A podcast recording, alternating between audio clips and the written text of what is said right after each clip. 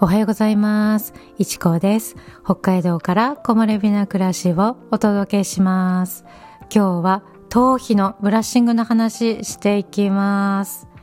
去年の11月の初め頃に頭皮ケアの話簡単で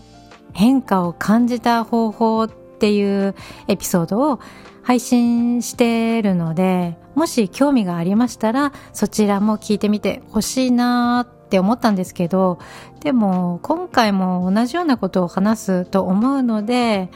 もし気になる方がいましたら、合わせてそっちも聞いてみてほしいなっていう感じです。はい。で、今回は頭皮のブラッシングに絞った内容になります。でですね、結論からちょっと話していくんですけど、私が気にしてた顔周り、生え際のちょうど M に当たる部分ですね。ここの薄い感じっていうのがずっと気になってたんですね。で、そこが解決したっていうことなんですよね。そうなんですね。解決しました。ここからはね、ちょっとそのあたり詳しく話していきます。ブラッシング、頭皮のブラッシングね、私は欠かさずにやってます。お風呂で使うシャンプーブラシではなくって、濡れた髪とか乾いた髪に使う、そういったブラシでブラッシングをしてます。完全に私の感想にはなるんですけど、でもね、薄毛とか抜け毛に悩んでる方の参考になるかもしれないなって思うので、今回ね、話そうって思ったんですよね。あとはもうすごいね、明らかなので、やっぱりちょっと話したいなっていう気持ちになりました。私の髪の毛、頭皮情報ちょっとね、お話しした方がいいかなと思うので、ちょっと話していくんですけど、髪の毛はですね、まず髪の毛ね、生え癖は多少あるんですけど、ほぼストレートっていう感じで、量は多い方かなと思います。まあ、美容室でも髪多いですねって言われるので多いのかなと思うんですけどでも多い自覚はないけどまあ多いって言われるので多いのかなって感じ。でカラーとかパーマも今は全然してないんですね。で白髪もまだそこまで気になっていなくって数本生えてるなーっていうぐらい。まあでもちょっとずつ増えてきてるような気がしてる。まあそんな感じです。根元とか髪全体がねあんまりふんわりしないタイプなんですよね。いい意味でも 悪い意味でもまとまりがあるんですね。常にまとまりがあるっていう感じ。おでこの生え際さっきもちょっと言いましたけどちょうど M の部分が子供の頃から薄くてちょっと気にしてたんですよずっとね。そう気にしてたっ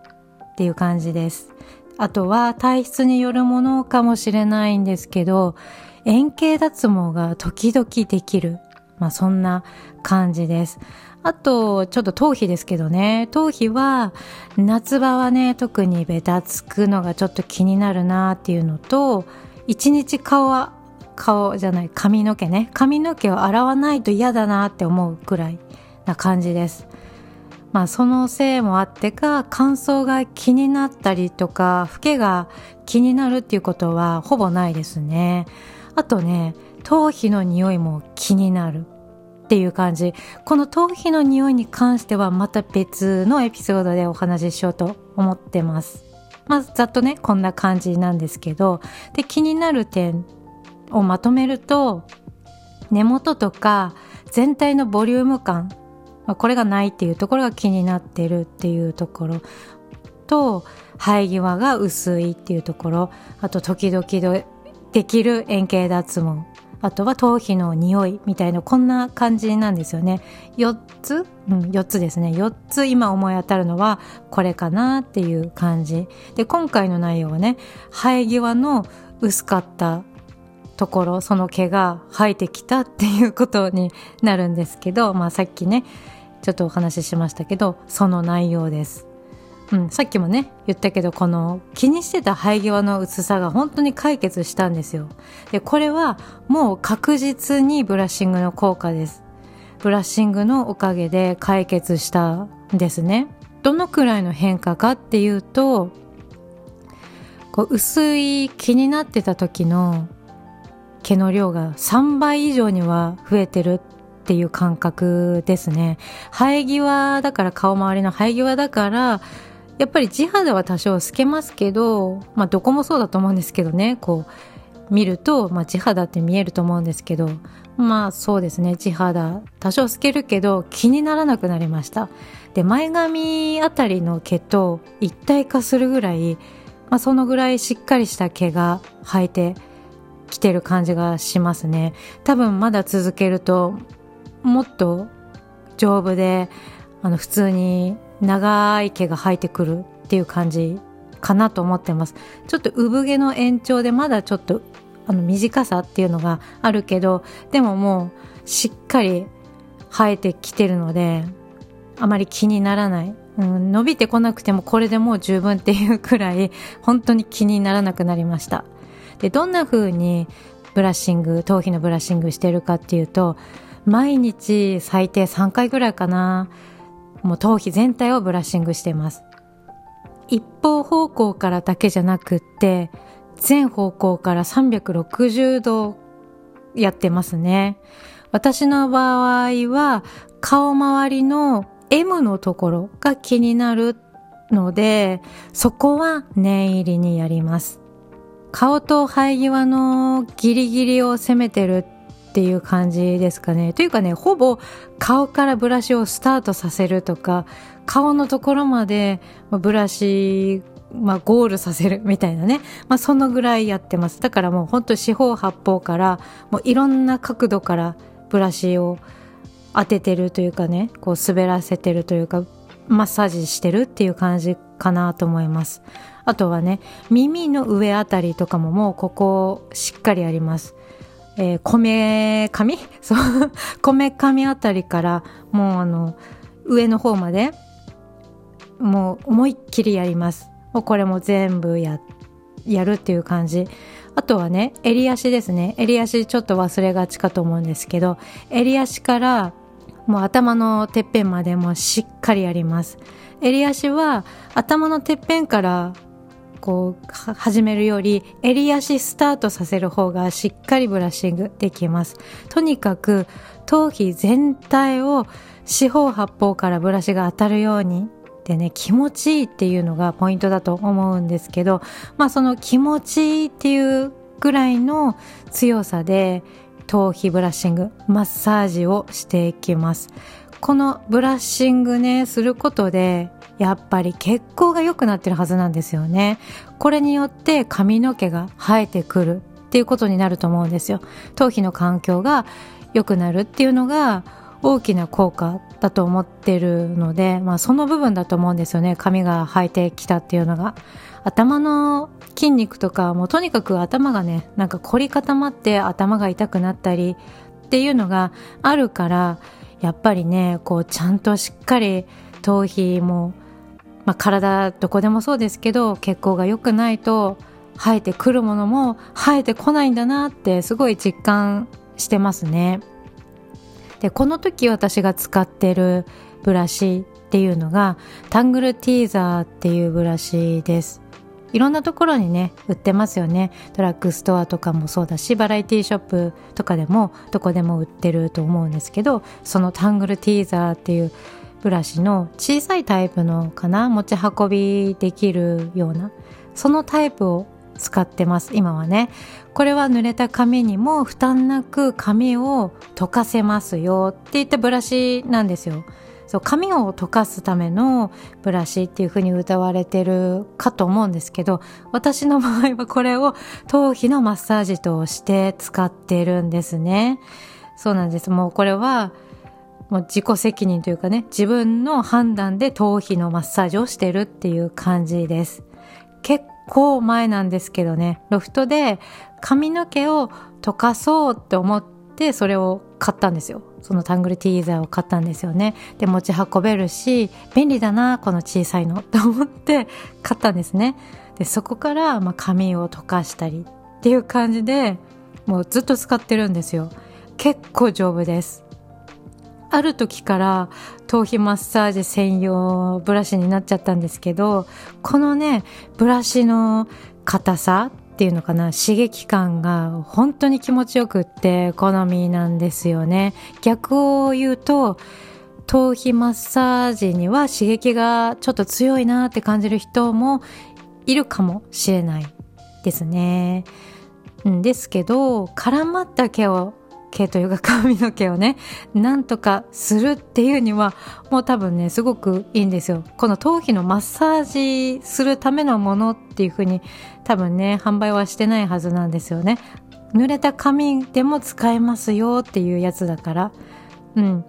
なんだけどね勝手に私はそういう風に使ってるんですけどだからちょっと刺激が強いのかもしれないな。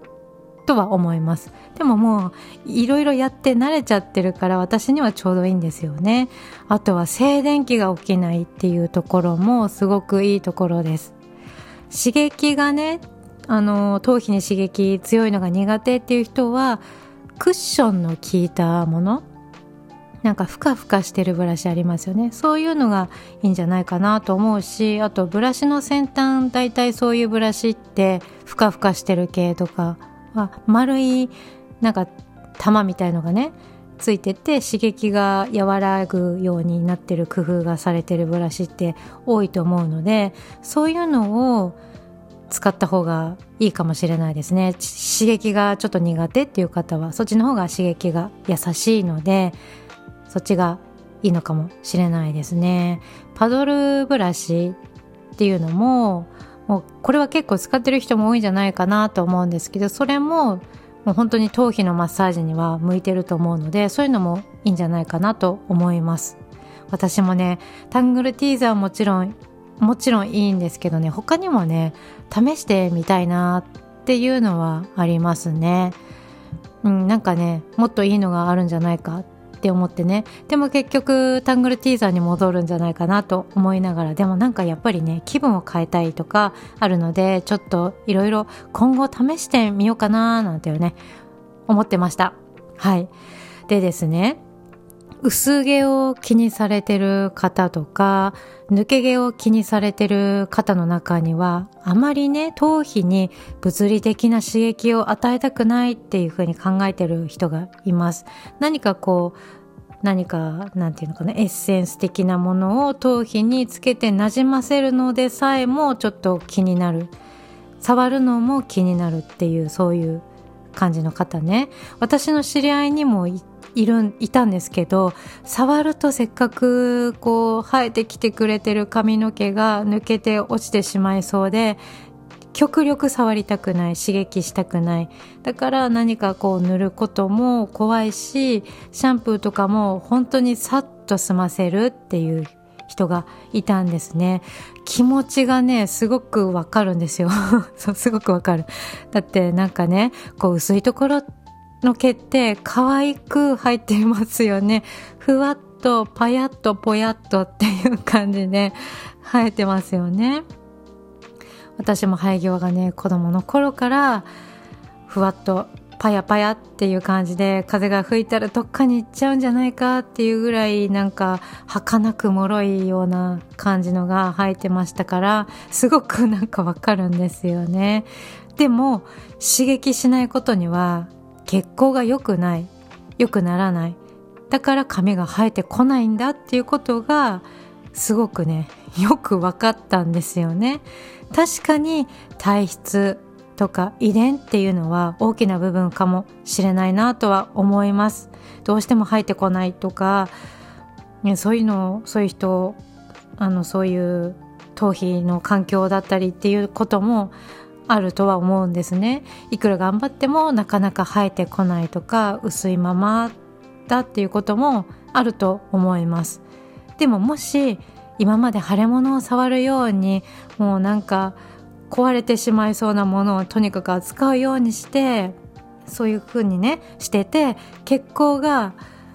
良くなるっていうことをあえてその物理的な刺激ですよね。それを避けてたっていう人は少しの刺激からちょっと試してみてほしいなっていう気持ちがしてました。強い力でやるのはそれこそね弱ってる髪とか産毛のような細い髪っていうのはやっぱり抜けやすいっていうのはあるかもしれないからあまりにもガリガリゴシゴシではなくって少し今までやったことがないなら本当にちょっとの刺激で何か変わるかもしれないっていう気持ちでねちょっとだけやるっていう感じ。うん。ちょうどいい塩梅で本当に少し気持ちがいいなーって思うぐらいにブラシをさーってね頭皮に当てて滑らせてみるとか。でもねブラシってちょっと怖かったりしますよね。いっぱいなんか並んでてそれが髪に絡まっちゃって抜け落ちるんじゃないかって。ねそういう風に怖い時は指とか爪先なんかをねちょっと使ってゆっくり頭皮の上を滑らせるっていう感じでそれでもいいと思うのでちょっとやってみてほしいなと思うんですね。この時気になる部分だけをやる刺激をするとかポンポンポンってねやるだけではなくって頭全体頭皮全体ブラッシングした方が全部の血の巡りが良くなると思うので部分的ではなくって全体的にやってみてほしいというかねその方がより頭の血行が頭というか頭皮の血行が良くなると思うのでせっかくやるんだったら全体にこうまんべんなくやってみた方がいいんじゃないかなと思います。ただしね刺激のしすぎはやっぱり抜け毛の原因になるから頭皮が傷つくとかうんなんかそんな強い力じゃなくて本当に気持ちがいいな頭がふわっと軽くなるなっていうのを目安にやるのがいいかなって思います。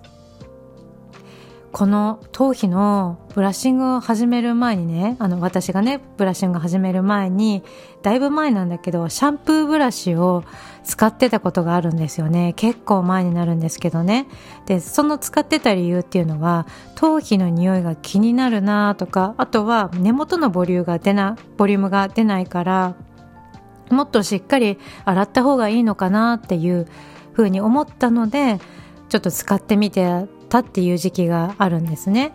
その時ねきっと生え際とかもあ生え際の毛が増えてたんですよ。そう。きっとというか多分というかね 確実に。うん。増えてたと思うんですよ。なんでだろうって思ったんですねその時。で、うん、なんでだろうたまたまかなって思ったりしてうん、なんかこの毛の生え変わる周期だったのかななんか思ったりしてでそのうちシャンプーブラシめんどくさくなっちゃって 使わなくなったんですよね。そしたら元に戻りました。そう。元に戻ったんですよ。髪の毛ちょっと増えてきたっていうのが。もしかしてと思ってシャンプーする時にあのシャンプーブラシがちょっとめんどくさいので指でしっかり生え際とか洗うようにしてたんですよね。時間のある時なんかは特に。そしたらまた髪が増えたんですよ。生えてきたんですねでその時ですね確信したんですよ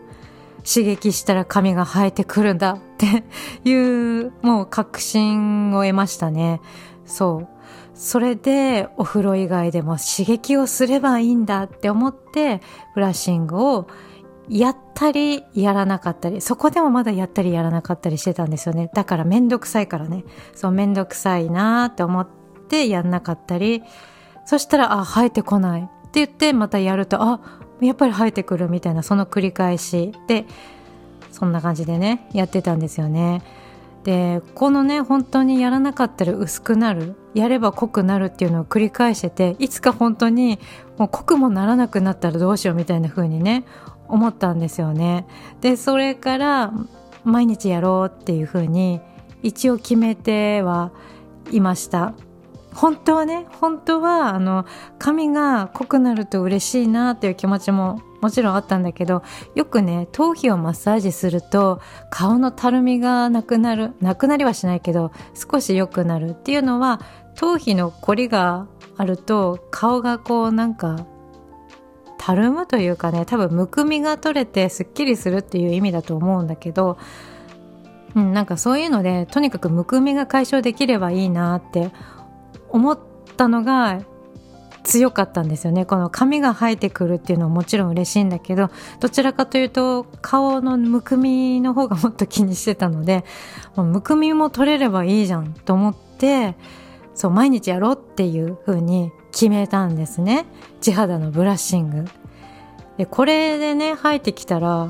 もう刺激して生えてきたら一石二鳥じゃないですか。顔もすっきりするし髪も生えてくるしって。でですねこうしばらく続けてみて顔のむくみとかまあたるみっていうのはね一回できるとねあの改善はしないと思うんですけどたるみに関してはうんなんかね正直よくわかんないという感じでしたね。たるみうんたるみはねまあちょっと置いといてむくみに関してはもうその日によるとしか 言いようがないというか、まあ、その日によりますね。だからすっきりしてる時もあればむくんでる日もあるって誰もがそうだと思うんですけどまあうん。でもねやっぱりブラッシングすると顔がすっきりします。一時的だけどやっぱりね顔がシュッて引き上がりますよ。またすぐ元に戻ってると思うんだけど一時的でも気持ちがいいですよやっぱりね。でですねこう顔のたるみむくみに関しては正直よく分かんなかったんですけど髪が増えた衝撃がすごすぎて要するに他の部分が霞んでるんじゃないかっていうぐらいそのぐらい髪が生えたよ増えたよっていうことをね今日は話をしたかったんですよね。もしも今までこの頭皮のブラッシングをやったことがないとか試したことがない、まあ、普通に髪は溶かしてるけど頭皮を意識してなかったっていう人はぜひ試してみてほしいです。やって損はないと思うんですよね。損はないと思うから頭皮の環境のためにもなる。もちろん髪が生えてきたり薄毛の予防にもなるかもしれないので頭皮のブラッシングぜひ取り入れてみてほしいなと思います。ということで今日はここまでです。最後までお付き合いいただきましてどうもありがとうございます。いちこでした。